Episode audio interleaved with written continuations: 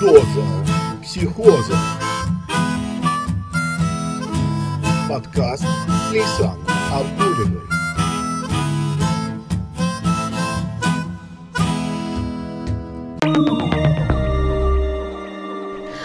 Самом начале коронавирусной пандемии, когда я впервые вышел на улицу в маске, в перчатке, люди смотрели на меня с опаской, больная идет. А спустя два месяца ситуация изменилась и стало все наоборот. Теперь я в маске, перчатке и рядом со мной такие же люди смотрим также с опаской и осуждением на тех, кто появляется, посмел, вернее, появиться а, незащищенным рядом с нами, а не переносчики заразы. Как быстро поменялось общественное мнение и вообще, что происходит в жизни после карантина, если она, эта жизнь после карантина, карантина. Об этом мы говорим сегодня в очередном выпуске подкаста «Доза психоза». У микрофона я, журналист Лейсан Абдульна, и психолог Юлия Тумакова. Юля, добрый день. Добрый день, Лейсан. Вот я начала, собственно, этот момент. Это действительно так. Два месяца в самоизоляции прошло. Общество изменилось, границы закрыты, запреты одни вокруг. И самое интересное то, что а, буквально, не знаю, полгода назад, если бы нам кто-то сказал, что такой сценарий будет развиваться, мы бы, наверное, повертели да, пальцем у виска и ну сказали, ну, да. это нереально. Что же произошло? Получается, Юля, эта история а, говорит о том, что человек действительно очень гибким мышлением может принять все и быстро поменять свои модели под приспособление приспособиться под новые условия. Что произошло? Что произошло? Хороший, хороший вопрос. На самом деле все люди устроены очень по-разному, и важно учитывать психологические особенности каждого, да, личности с гибкими адаптивными механизмами, угу. они хорошо а, адаптируются в изменяющихся условиях, они находят в них выгоды и пути развития. А личности с достаточно ригидными механизмами, то есть такими трудноподвижными, у них совершенно другая история возникает, то есть а, они не могут так быстро адаптироваться, им в разы сложнее это сделать, и для кого-то это новые возможности, а для кого-то это ступор, остановка и дезадаптация. Поэтому часть людей адаптировалась достаточно э, эффективно да, в этой ситуации, а часть людей, к сожалению, осталась в некой такой вот дезадаптированной ситуации. Поэтому это очень по-разному может проходить. У каждого человека, да? Да, то есть все зависит от э, психологических особенностей э, самого человека. То есть есть личности, которые более э, обладают определенными чертами характера, которые способствуют адаптации, более гибкие, э, более, э, так скажем, с более открытым взглядом да, на происходящее. А есть люди более узко направленные, узко смотрящие на происходящую проблему. Mm-hmm. Поэтому все зависит от того, какой человек, да, как он воспринимает ситуацию. То есть все зависит от личностных особенностей, наверное, так. Хочу потоптаться снова вот на этой все-таки полянке, да, а, по поводу восприятия нового. Ты знаешь, я, э, кстати, сразу оговорю, что буду переходить периодически да? на ты. Это связано с тем, что просто давно знакомы с Юлией. А, вот в, в эти дни самоизоляции я не смотрела ни одного фильма катастрофы, да, да. ни одного какого-то такого ужасного фильма, там типа рассказы служанки, который казался тоже угу. в свое время такой, ух ты, такого быть не может, да, просто потому что я поняла, что похоже эти все страшные футуристические туристические картины, они могут быть действительно близки к реальности. Ты как? А, да, правда. То есть сейчас многие, а, даже среди моих пациентов, клиентов, очень многие а, люди, которые смотрят подобные фильмы катастрофы, действительно соотносят с происходящим и очень сильно переживают за возможность развития таких событий mm-hmm. в жизни. Mm-hmm. То есть, эм, да, это имеет место быть, я думаю, что но при этом, а, мне кажется, в данный период времени очень важно ограничить себя от а, возможного просмотра подобных фильмов, катастроф или каких-то таких передач, которые усугубляют на самом деле психологическое состояние, повышают уровень тревожности. То есть было бы здорово переключиться сейчас на больше настоящий текущий момент и найти какие-то плюсы именно в текущем состоянии, а не раскручивать ситуацию mm-hmm. до какого-то апогея, апокалипсиса и пребывать там, где мы еще не, не находимся на самом деле. Угу. Вот, ну вот как-то так. Ну, любопытно, кстати, вот мы-то уже вышли, постепенно, вернее, выходим, выходим из постепенно, да. да. И сейчас, когда мои друзья, которые находятся в других странах, где еще история не так пока близится к завершению такому, как у нас, например, а, я смотрю на них и понимаю, что я уже начала забывать о том, что я там полтора месяца не выходила из квартиры, раз в неделю только вылазка в магазин, да. То есть все равно а, как-то уже стало забываться это. То есть это какой-то защитный механизм, или я постепенно возвращаюсь к мирной жизни? А, это может быть постепенное, да, возвращение к мирной жизни, потому что это некий такой процесс заново адаптации, да, то есть когда мы заходили в самоизоляцию, и первая неделя она была достаточно сложная, потому что было все достаточно жестко, и людям приходилось сразу моментально, можно сказать, попасть в ситуацию ограничений, причем достаточно жестких ограничений. И э, это сильно дестабилизировало состояние. А сейчас, по мере того, как происходит послабление, люди все больше и больше адаптируются заново к той жизни, которая была для них привычна. Но сам механизм адаптации, он постепенный. И то есть здесь тоже нужно понимать определенные особенности. Среди э, психотерапевтов э, есть такая метафора и наблюдение тоже. Например, угу. Э, любое невротическое состояние, выход из любого невротического состояния равно а, тому времени, сколько человек пребывал в этом состоянии. То есть, грубо говоря, если неврозу два года было, угу. то а, человеку потребуется 4 года для полного восстановления и выхода в новое психологическое состояние. И психотерапевты вот в наших кругах делают такие прогнозы, что если сейчас а, период нашей самоизоляции будет около трех месяцев или чуть более трех месяцев, там четыре месяца, да, а, то выход из самоизоляции, действительно полный выход, мы можем предполагать через 6-8 месяцев. Психологически. Психологически, угу. потому что мы действительно можем начать функционировать на уровне а, как бы бытовом примерно так же, как это было но есть определенные психологические особенности, которые все равно продолжают течь в адаптационном вот этом периоде. Угу. Например, уровень недоверия очень резко возрос среди людей, среди контактов, а, и а, необходимо определенное время на восстановление этого доверия. И вот по поводу недоверия, это особенно, мне кажется, такая значимая тема вот в контексте происходящей ситуации, потому что а, есть тоже определенная особенность психологическая, что а, если человек преодолевает уровень первичного недоверия в процессе вот самоизоляции, то а, тот человек, с которым он преодолел это недоверие, он станет для него особенно близким. И угу. такие отношения, которые появились, например, в момент именно э, в период самоизоляции, они могут оказаться достаточно доверительными, крепкими и продолжаться длительное-длительное время. Поэтому те, кто вошли в круги близости в этом процессе, Угу. И а, с кем человек преодолел это первичное недоверие, а, к этому человеку он будет испытывать, ну не абсолютное, конечно, но очень высокий уровень доверия, очень большой кредит доверия.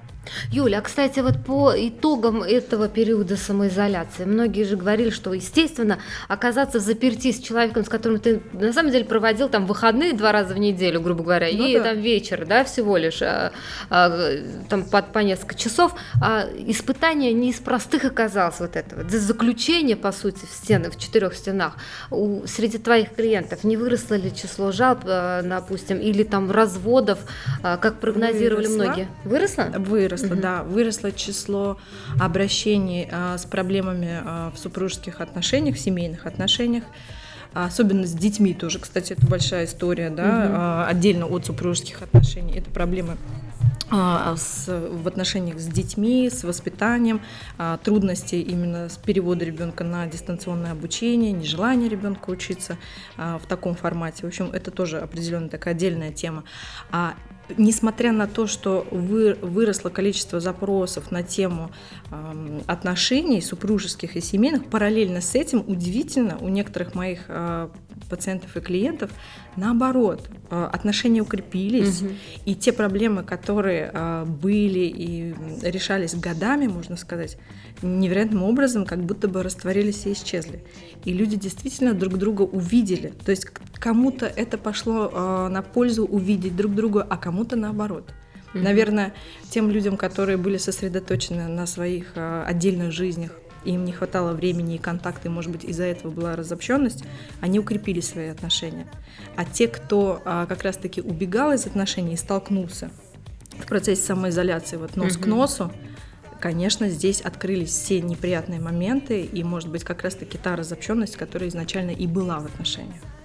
Но я хочу сказать, что мы, например, а, предыдущий выпуск э, писали с вашим коллег, коллегой Струлис, да. да, его фамилия, и он тоже дал какие-то очень хорошие советы в свое время по, по тому, как зайти в эту самоизоляцию. Да. И я следовала, честно скажу, а, этим советам, и когда у нас вот как раз объявили продление самоизоляции режима, угу. подчеркну, не карантина, разные режимы, а, я вот на берегу тоже с домочадцами договорилась. Единственный был у меня момент, когда нам вдруг сказали через неделю первую, что, ребят, на неопределенный срок, а я так поняла, что сейчас впадаю в пучину отчаяния, прилегла демонстративно картина, значит, я запрокинула руки, естественно, а при этом э, успела отправить смс дорогому человеку, я в печали, но меня из печали, да, сразу вывели, не дали, поэтому самое главное, друзья, это все-таки люди, которым мы можем в любой момент радости, печали просто написать «мне плохо», да. Вот. И это не обязательно профессиональный психолог, не умаляя ваших профессиональных, да, но это просто друг,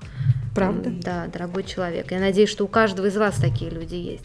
Я хотела бы продолжить разбором категорий да? вот людей, да, потому что Давайте. вот из, из, исходя на своих, опять же, наблюдений, первое мы уже сейчас обсуждали, люди, которые приняли правила игры, а, угу. да, окей, вам сказали, мы сидеть столько, носить маски и так далее. Я понимаю, что это во всеобщее благо, я вижу в этом здравое звено, и, соответственно, я этому следую.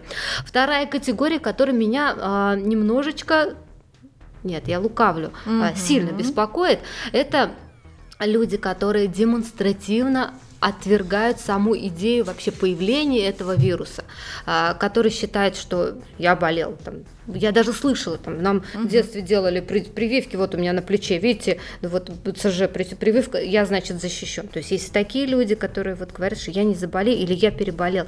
Вот этого отрицания, это нормально тоже? Да, хотелось бы поговорить про разные реакции, наверное, mm-hmm. на сложившуюся ситуацию. И вот про то, что, Алиса, говоришь про отрицание. То есть те, кто полностью отрицают ситуацию, отрицают демонстративно, а, вероятно, они находятся в фазе шока все еще. Mm. То есть а, они а, в состоянии полного непринятия действительности. То есть это первая фаза, так скажем, переживания, первый этап переживания – сложившейся ситуации. То есть, можно сказать, они так немножко подзастряли а, в этом процессе и пока находятся в полном отрицании. То есть им сложно а, принять текущую э, ситуацию, угу. возможно, ну, на сегодняшний день, пока. Возможно, этот процесс э, у них также будет меняться, ну, пойдет второй этап, да, то есть э, агрессия, непринятие этой угу. истории, да, потом смирение некое, депрессия и так далее. То есть, скорее всего, это процесс отрицания те э, люди, кто принял э, беспрекословно правила и соблюдают их на 100%, и даже, может быть, где-то в переборе, это люди, э, как правило, доверяющие э, вышестоящему авторитету. То есть они слабо ориентированы на собственное восприятие ситуации. Ну, грубо говоря, такой пример хорошего ученика, да, хорошей ученицы, отличницы угу. сказали сделать так, значит, нужно делать так. То есть, как я вижу, как я смотрю на это, как я могу быть гибким в этой ситуации. Здесь, к сожалению, а, вот этот момент он пропущен. Угу.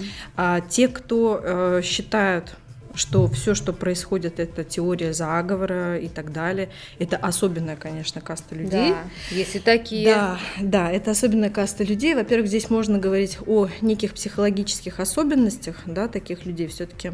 А, здесь может быть и превалирование такого и параноидного радикала да, в личностной структуре. Но, как правило, это все-таки некая рационализация происходящего, то есть объяснение себе а, тех феноменов, которые происходят сегодня. И это тоже является формой психологической защиты. А те э, люди, которые так скажем, терроризирует себя, близких, а, контролирует возможность заразиться заболеванием, они имеют в структуре характера, в структуре личности а, высокие, высокую тревожность, да, тревожные черты, а, черты параноидные, черты шизоидные. И в данной сложившейся ситуации, так как она является стрессовой, эти черты заостряются. Вот. И есть также еще одна реакция на происходящее, так. помимо четырех этих реакций, да, есть еще одна, она более здоровая. Это некое гибкое отношение к э, правилам, да, то есть это выражено в чем? Э, выражено в том, что человек соответствует, э, значит, он поддерживает э, в общественных местах те нормы, которые нам предписаны, но в то же самое время э, гибко относится как бы к своему окружению, кого-то допускает, да, может быть даже кого-то допускает без маски да, к общению. То есть он оценивает сам риски и опирается на свою собственную оценку. Вот как-то так. То есть это более такое гибкое отношение к происходящему. То есть он и не протестует да, активно, демонстративно, и в то же самое время а, не закрывается полностью от всех контактов, от любой возможности а, социального контакта. Вот как-то так. Мне вот нравится сейчас вот эта вот категория. А, на самом деле все мы, опять же говоря о масках, например, вспоминается мне все, а, маски не помогают и так далее. Но мы же что начинаем думать? Так, ну окей, маска действительно, она не является угу. такой прям уж медицинской, какой-то химической защиты, но с другой стороны, она минимизирует мои прикосновения к лицу, которые там происходят день сто тысяч раз. Я не ковыряюсь, да не дотрагиваюсь грязными mm, руками. Да. Ну то есть мы стараемся найти здравое зерно. Да. Ага. То есть мы стараемся найти здравое зерно и выгоду в сложившейся ситуации. Вообще это здоровое история, в принципе, находить возможности в сложившейся ситуации. Это хороший адаптивный механизм, да, то есть когда ты, вот правильно а, ты сказала о том, что маска действительно защищает от возможности лишнего контакта с лицом и там, возможно, с, со слизистыми, да, mm-hmm. на, на лице и так далее. Это действительно так. И если вот так подходить к сложившейся ситуации и к, через возможности, то можно совершенно как бы при, принимать происходящее спокойно, свободно, и это сильно не будет может быть, как-то нарушать привычный ритм жизни, да, привычное отношение к жизни. Вот шашлычники, вот две категории все-таки еще раз так. хочу к ним вернуться. Те так называемые шашлычники, которые демонстративно, да, да, а, да в период да, да. самоизоляции, да, да. которые записывали сторис, а, кричали, потом удивлялись, почему на них тут дела заводятся, да, за призывы нарушить самоизоляцию. А, то есть мы поняли, что это люди, которые в какой-то части все-таки действительно еще не осознали узнали до нет, конца? Нет. Угу. А, но все равно все-таки угу. совет беречь себя и следовать, э, друзья, вот, рекомендациям, они не просто так. И э, нам э, пока действительно рядом не появляются какие-то такие случаи с заболевшими, да, а действительно это кажется неким таким непонятным, мифическим, наверное. Угу. Вот, а у меня в Москве многие знакомые там переживали, уже прошли через этот диагноз. И поэтому я понимаю, что это действительно не какая-то фантастическая история. Беречь себя надо в любом случае. И вот про перегибы, да, у меня также есть знакомые, которые два месяца, если не три, уже не выходили там а, из дома, угу. да, а, которые вот э, ну, чуть ли не надевают на себя уже целлофановые пакеты для того, чтобы просто выглянуть в форточку. Угу. И при встрече они держат дистанцию 3 метра, они окутаны, я не знаю, прям этим проспиртованным снаружи, так что ни одна муха не сядет, да, и там без, по-моему, экологическая среда просто гибнет от их просто вида. Но им бы что вы сказали все-таки, конкретно этим людям, которые начинают уже на грани действительно паранойи гулять? А, наверное, тем людям, которые начинают гулять на грани паранойи, им ведь нужно осознать этот момент, что они гуляют на грани mm-hmm. паранойи, потому что все-таки а, человек, который настолько, вот как ты сказала, с перегибом да, относится mm-hmm. к текущей ситуации, он, как правило, ведь не осознает этого перегиба. То есть осознает ближайшее окружение и, может быть, э, люди, с которыми вот он контактирует, да, но э, ему ведь кажется на 100%, что он совершает правильное действие, он оби- э, старается обезопасить себя и своих близких на 100%, насколько он может. Поэтому здесь, наверное, было бы здорово, если бы такой человек обратился за помощью да, к психологу для того, чтобы обсудить некую тревожность, свое отношение к происходящей текущей ситуации, угу. чтобы эм, как-то немножечко более лояльно да, к этому отнестись и снизить уровень контроля. То есть взять тот уровень контроля, который он может, потому что человек не может проконтролировать все. Мы все находимся в ситуации неопределенности, и у нас э, нет возможности контролировать от и до. И чем больше, здесь есть такая тенденция, чем больше человек контролирует то, что не, не может на самом деле проконтролировать, тем выше его тревога.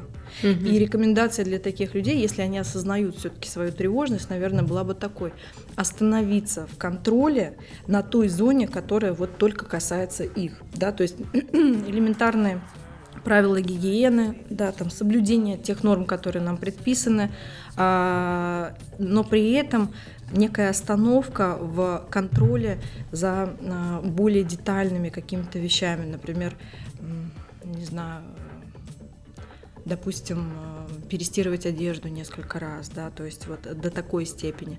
Чем больше контроля, тем больше уровень тревожности. Как только человек останавливается в своем контроле, ограничивает свой контроль, то есть можно сесть и прописать некий список, то есть что я контролирую, вот это, вот это и вот это. Все, на этом я ограничиваю себя. Угу. И тогда уровень тревожности постепенно начнет снижаться, и будет появляться чуть больше доверия к миру, что я не проконтролировал одежду, например, да, я три раза ее не перестирал, но на самом деле ничего не произошло да, и вот здесь у человека возникает ощущение, что, оказывается, его убеждение о том, что нужно три раза перестирать одежду, оно не совсем как бы адекватное, да, оно не совсем угу. реальное, что можно этого не делать, и при этом ситуация не меняется, он находится в, в том же, да, там, состоянии здоровья, допустим. Угу. То есть здесь важно снижать, ограничивать вот этот контроль и тем самым снижать уровень тревожности. Наверное, как-то вот так. Но если человек самостоятельно не получается с этим справиться, а, а уровень тревожности все продолжает расти, то, конечно, желательно все-таки обратиться за помощью к специалисту, прийти на доверительную беседу и в первую очередь получить поддержку и помощь. Потому что в первую очередь эти люди нуждаются в поддержке. Не в осуждении, не в критике того, насколько они странно себя ведут и mm как бы, да, какого-то такого отношения к ним. Нет, у них есть на то определенные свои причины. И это важно понимать. Ну да, это осознанное решение. Это очень сложно на самом деле. Легко сказать, проще обратиться просто на самом деле к специалистам. Да. А, а вот говоря о том, что вот карантинной фобии мы с тобой сегодня угу. обсуждаем, да, и о мире, который вот сейчас начал по-новому нам открываться. А, мы постепенно выходим из режима, мы возвращаемся в наши аудитории, на наши, угу. в наши офисы. А, как ты думаешь, все ли готовы к этому сейчас, или, может быть, чего-то стоит ожидать нам каких-то вот а, новых проявлений, страхов, и вообще советы какие бы ты дала, как профессиональный mm-hmm, психолог, mm-hmm. нам? Замечательно. Поговорим сначала о том, что э, мы а, будем так скажем, с чем мы будем иметь дело, угу. да, что можно ожидать э, на выходе из самоизоляции, а потом, конечно, перейдем к практическим советам, которые, Котор, о котор, которым я могу дать. А, мир э, будет другим, это точно, а, и люди э, получают опыт самоизоляции, который действительно изменит их жизнь. Изменения будут сугубо индивидуальны, но можно выделить основные тенденции. То есть вот с чем мы столкнемся да, через какое-то время. Угу. А, во-первых, то, о чем я уже сказала, да, это про рост недоверия к окружающим. Все-таки, да, специалисты, а, психологи и психотерапевты сейчас прогнозируют такую тенденцию, что когда откроются театры, кинотеатры а, и так далее, да, а, люди не пойдут в том объеме, в котором угу. они ходили раньше на просмотры спектаклей, э, спектаклей и фильмов, а, так как уровень недоверия все-таки достаточно высокий будет первое время. Это первый момент. А, и это мы можем наблюдать, кстати, по опыту Китая, да, потому угу. что Китай открылись, центры торговые, но а, людей в этих центрах в таком объеме нет. А, второй момент, да, о чем мы можем говорить, это стремление к индивидуации. То есть это что такое? Это внимание будет направлено на личное развитие. То есть люди вот за это время почувствовали, что могут вкладывать в себя, да, уделять себе больше внимания и времени. Почему? Потому что они прерваны именно в социальных контактах, то есть э, мало взаимодействия с окружением, энергия не уходит туда, поэтому энергия направляется как бы в, к самому человеку. С одной стороны, это огромный плюс, наконец-то люди займутся собой, mm-hmm. да, а особенно для, мне кажется, русского и российского человека это особенно такая важная тема, и это, с одной стороны, большой плюс, но с другой стороны, а, как, как быстро люди снова захотят возобновлять эти социальные контакты, mm-hmm. да, потому что это тоже какой-то перекос и перебор может быть. Плюс есть огромный, да, с чем мы столкнемся, это умение справляться в ситуациях неопределенности. А, это принятие неопределенности как части жизни. То есть это прям очень хорошая такая психологическая очень хорошее психологическое новообразование да, угу. для человека. Это супер, потому что а, это дает возможность э, быстрой адаптации к разным изменяющимся ситуациям и событиям. Следующее, да, а, чего мы нам можно ждать, это конечно же, ценность настоящего момента. То есть люди все-таки прочувствуют это. Да, когда ты сидишь и смотришь на часы в ожидании, когда же пройдут очередные сутки. Да, ценность настоящего момента, да, она очень, а, как сказать, э, выйдет в приоритеты, наверное, да. Также ценность здоровья поднимется и медицины. То есть это прям вот отдельная история, потому что действительно люди сейчас более внимательны к своему здоровью, а, физическому и психологическому. К физическому вообще там супер внимание сейчас. Вот. А, то есть примерно вот такие тенденции нас ждут, но есть еще а, один момент, да, связанный вот с чем так как э, процесс адаптации это процесс, да, то есть вот э, требуется некоторое время, вот о чем я уже говорила, что прогнозируют 6-8 месяцев угу. для того, чтобы полностью люди адаптировались к новому режиму. А, соответственно, вот то, что происходит сейчас с коронавирусом и самоизоляцией, э, у нас психотерапевты предлагают, предлагают такую метафору, э, метафору психоза да, угу. то есть такого вот даже название сегодняшнего да, нашего да, разговора психоза. доза психоза, да, вот про это. И вот здесь хочу остановиться, чтобы объяснить, наверное, чего нам ждать. А, про психоз, да, то есть что такое психоз? Психоз это потеря связи с реальностью. Это угу. когда а, прежние алгоритмы, по которым а, жил человек, они уже ну, не, не работают абсолютно. И получается какой-то разрыв с реальностью. То есть реальность, она стала другой. Угу. И, э, и вот другой пример такого массового психоза, да, это война. То есть это вторая как бы ситуация у нас в жизни, да, случается, угу. похожая. И вот а, после психоза всегда начинается период постпсихотической депрессии. То есть о чем мы можем здесь проводить параллели, да? О том, что если э, самоизоляция и коронавирус это все как психоз, то, соответственно, мы должны ждать постпсихотическую депрессию после. То есть угу. получается, когда люди выйдут из самоизоляции, а, у них вырастет уровень а, депрессивных состояний, который будет выражен в определенных аспектах. Это снижение энергии, снижение фона настроения, это поиск смысла жизни угу. и возможное чувство вины. Поэтому вот это мы тоже не можем отрицать и закрывать на это глаза. То есть есть и положительные аспекты, с которыми мы столкнемся, угу. и есть еще текущие вот, вот такие моменты. Угу. И они являются плюс-минус естественными, потому что этот депрессивный период, он необходим для реабилитации восстановления после вот такого режима, да, чрезвычайной ситуации, грубо говоря. То есть это здорово, логично. Да, угу. да, это как бы абсолютно а, уже на 100% практически признанная психотерапевтами а, тенденция, да, что угу. так и будет. И здесь есть особ, особая каста, наверное, или особая тема, да, а, а, это тема каста врачей, вернее, да, то есть это те люди, которые были в непосредственной близости а, с коронавирусом, это те люди, которые потеряли близких от этого вируса, угу. это определенное как бы сообщество людей, которые будут нуждаться в психологической помощи, сопровождении, коррекции и так далее. И последствием а, у таких а, значит, людей будет посттравматическое стрессовое расстройство, очень вероятно, что. Поэтому угу. это прям вот такая особенная история, да, с которой нам придется столкнуться. Угу. Вот, наверное, как-то так. Вот а что нам ждать, ну, грубо да, говоря, да, да? да? Ну, такие в завершении, да, все-таки про нашего выпуска, какие-то лайфхаки условные, да? Да, да. Э, сейчас советы... опять, Юля, подожди, сейчас ты опять скажешь, да, я просто на опережение. Давай. Иди заниматься спортом, э, рисуй. Ой, блин, за полтора месяца, я тебе скажу, я окна не помыла. Какой-то две рисунки есть. Но спортом старалась заниматься. Что-то новое вы, психологи, мне можете предложить? А, я думаю, что можем. Ну, как бы, пойдем по рекомендациям. Там, рекомендация номер один важная. То есть она такая вот на осознание. Принять постепенное течение адаптации. То есть не требовать от себя прежней активности, которая была mm. до самоизоляции. То есть дать себе время, потому что психика это штука очень ригидная, а, и она не любит резких изменений. Поэтому первое, не ожидайте от себя, что вы вот так вот а, на коня взобрались, значит, и поскакали. То есть чуть-чуть как бы с неким уважением к своим процессам. Mm-hmm. Второе. Вот очень важный второй пункт – это не принимать кардинальных решений в течение трех месяцев. То есть а, развод, увольнение, переезд и так далее – а, лучше дать минимум 3 месяца времени на осознание ситуации. Например, если вы, эм, там возникло желание срочно развестись, то дайте время себе и э, своему партнеру, может быть, отдельно пожить эти три месяца, осознать действительно, насколько ваше решение э, здравое, насколько оно осознанное. Потому что после выхода это очень-очень предсказуемая история, что люди захотят резко поменять свою жизнь.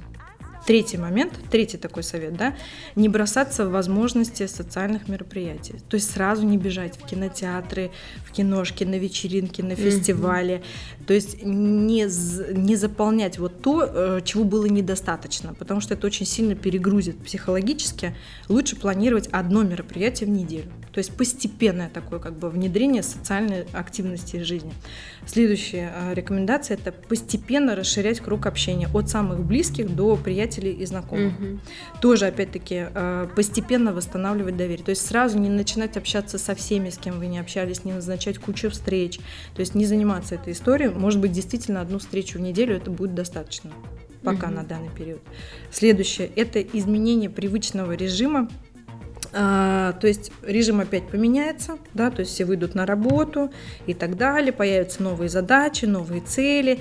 И тоже есть такая рекомендация добавлять только одно какое-то микроскопическое изменение в день. То есть сразу не заполнять весь день новым, новыми событиями, новыми задачами, новыми целями и так угу. далее. А, следующий такой момент. А, есть такое предложение написать антикризисную программу или антикризисный список. Что так. это такое? Это очень простая штука. То есть вы садитесь и прописываете список действий, которые вы начнете делать в случае, если у вас начнет повышаться уровень тревоги или вам станет некомфортно. Допустим, вы почувствуете какую-то подавленность. Например, а, там, номер один три выходных подряд, допустим, да. Mm-hmm. Номер два там ежедневные, ежевечерние прогулки. Номер три снижение а, психической активности и повышение физической активности. То есть как бы все ментальная наша э, активность мы стараемся как-то снизить по возможности, то есть не перегружать как бы мозг, но в то же самое добавить э, физику. Э, обращение за помощью к психологам, например, да, тоже mm-hmm. как вариант. Значит, следующая рекомендация – это использовать практики релаксации – да, и саморегуляция. Это может быть медитация, это может быть э, техники mindfulness, это может быть йога.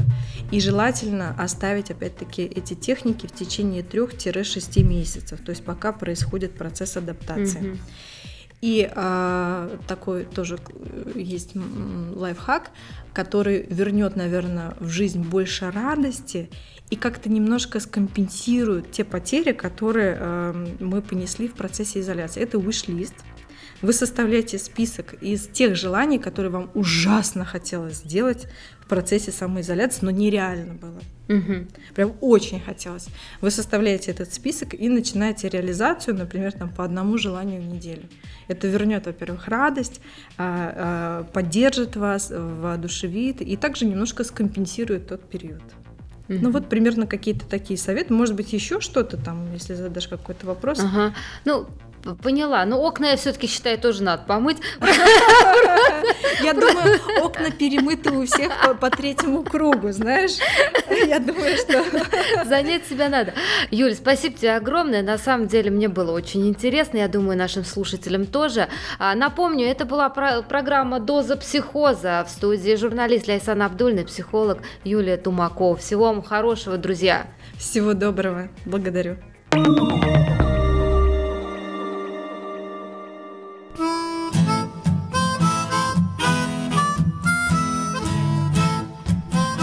Доза психоза.